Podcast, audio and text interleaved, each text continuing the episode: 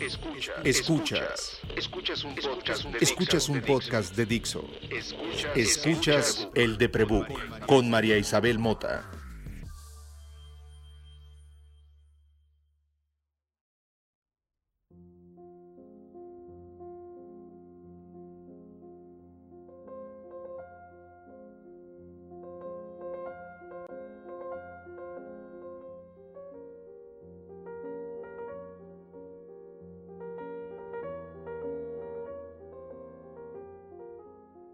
En mi mano estaba esa píldora larga y rosa que prometía mantener estable una afección que yo no sabía que existía, pero que era el principio de atender a mi cerebro.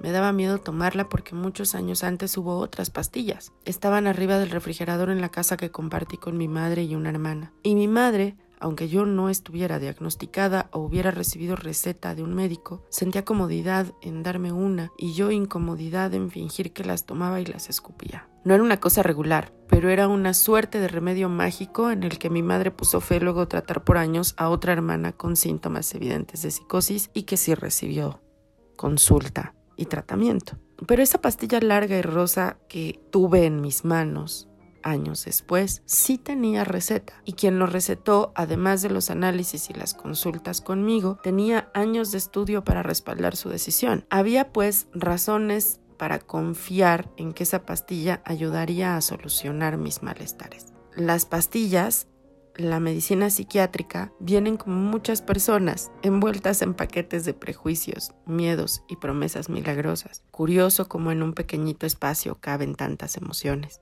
Cuando me recetaron en el Nacional de Psiquiatría tuve miedo. Tuve resistencia, pero tenía toda la disposición de estar mejor para quien en ese momento tenía que soplarse mi locura. La pastilla fue el inicio de cumplirle a aquel amor la promesa de estar en las buenas y en las malas, y de procurarme las buenas para que nuestra familia no sufriera las malas. Decidí ir al Nacional porque no quería que otra persona que me quisiera pasara por lo que yo pasé de niña. No quería que se sintiera indefenso ante lo que yo me sentía indefensa. Las medicinas hicieron su chamba mientras yo hacía la mía. Y viví bien con ellas, y por eso a veces las extraño y por eso no entiendo por qué hay gente que teniendo el privilegio de tenerlas no las toma. Sí es un privilegio.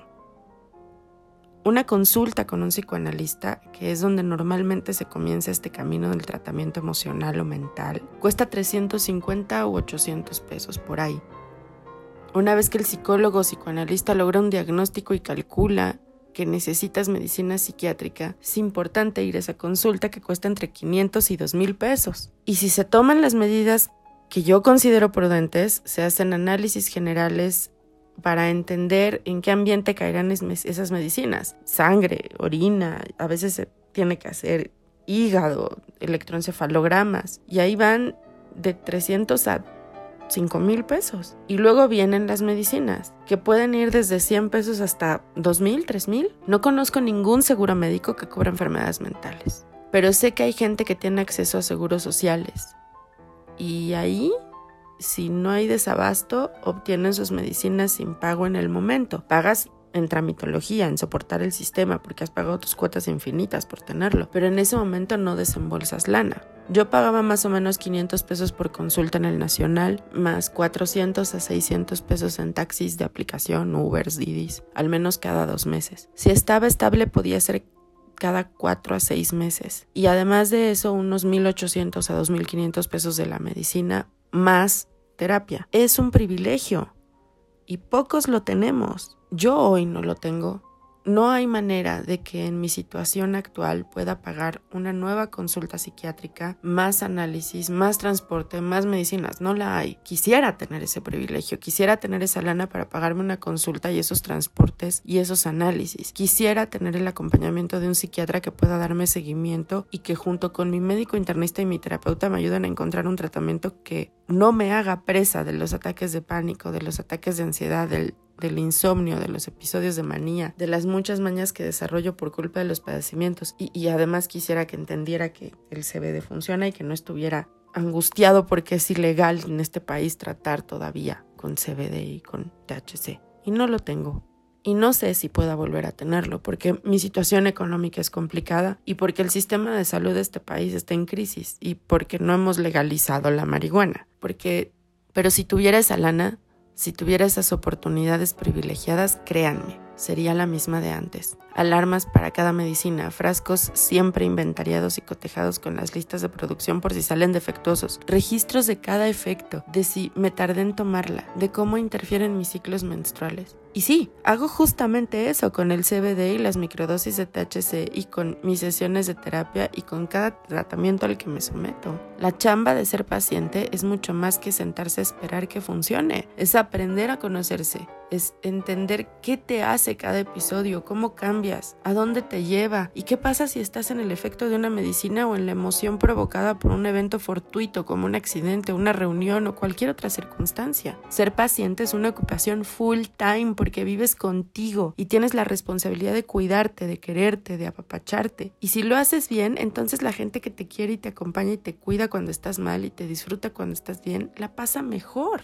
La responsabilidad se constituye de muchísima autoobservancia y de muchísimo amor propio. A mí me fallará la autoestima muchas más veces de las que quisiera y es muy probable que me mantenga tan cuerda como me es posible por culpa porque no quiero que los que me quieren la pasen peor de como creo que la pasan. Y si ese es el drive, ni modo, lo uso, porque sé que al final del día, aunque me cuide para los otros, me estoy cuidando. Y hacerlo, eventualmente, me enseñará a cuidarme, a quererme. Si tú tienes oportunidad de tener atención psiquiátrica y tienes chance de tener medicinas para tu tratamiento, por favor tómatelas. Por favor no las dejes cuando te sientes bien o porque crees que te hacen más daño. Por favor no hagas cambios porque sientes que estarás mejor, porque crees que estarás mejor. Y si quieres hacer cambios, por favor aprovechate de los muchísimos años que los profesionales que te atienden estudiaron casos como el tuyo de los muchos años de entrenamiento que tienen. Cuéntales tus dudas. Apunta todo lo que crees que es argumento suficiente para tu caso y explícales.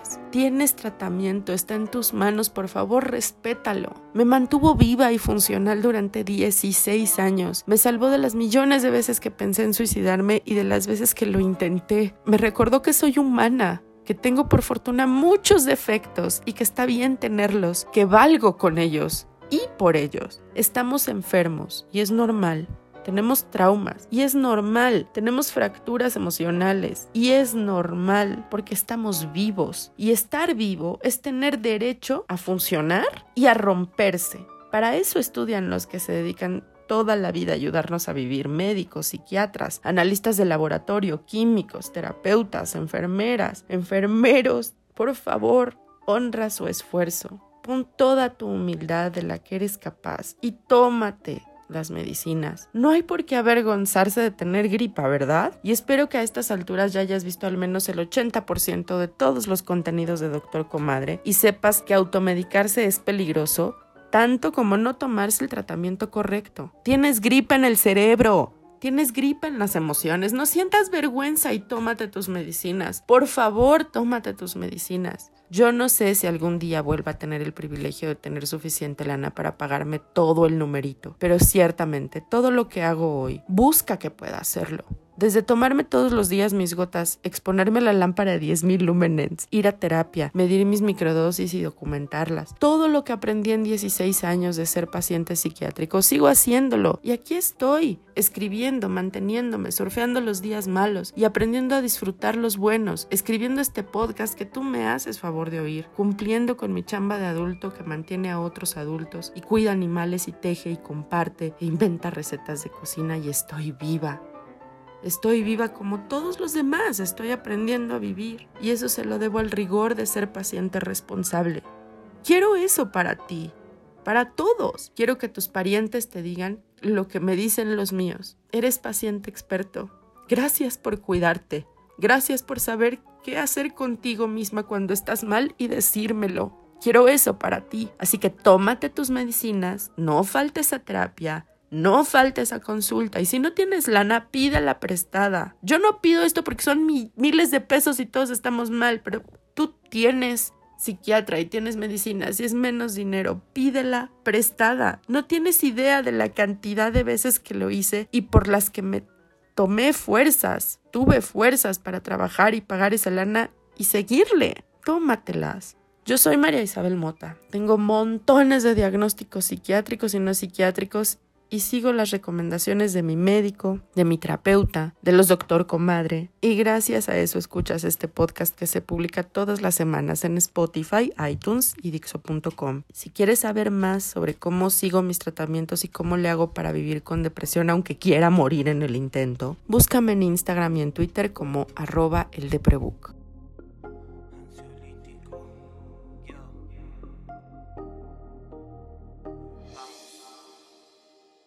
Un ansiolítico que calme mi cabeza. El corazón que ahora se convirtió en presa. Niños que sueñan con tener muchas empresas. Y yo que sueño no mezclarla con cerveza. Mamá querida, yo ya vuelvo en este viaje. Arriba dicen que todavía no encajé. Así que de nuevo del cielo ya me bajo.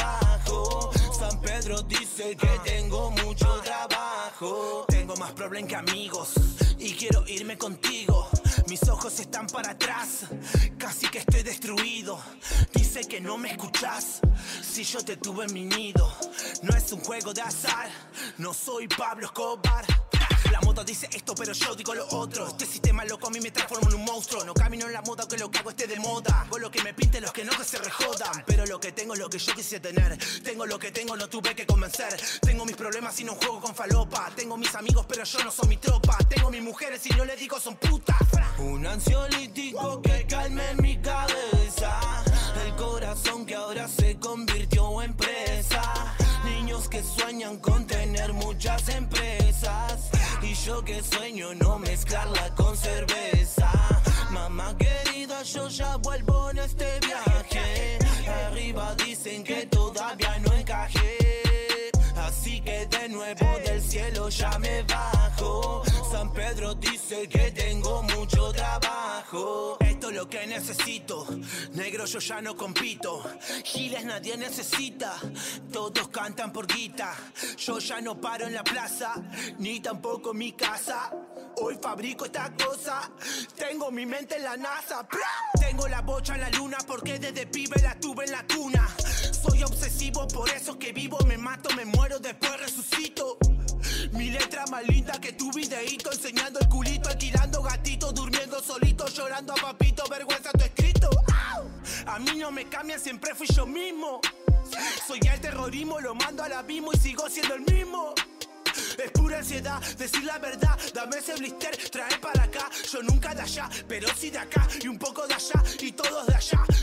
Un ansiolítico que calme mi cabeza. El corazón que ahora se convirtió en presa. Niños que sueñan con tener muchas empresas. Y yo que sueño no mezclarla con cerveza. Mamá querida, yo ya vuelvo en este viaje. Arriba dicen que todavía no encajé. Así que de nuevo del cielo ya me bajo. San Pedro dice que tengo mucho trabajo.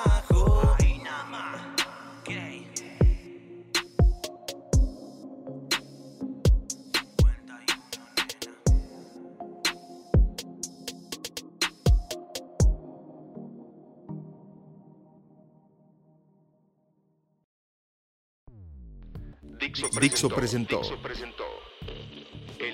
El de Prebook con María Isabel Mota.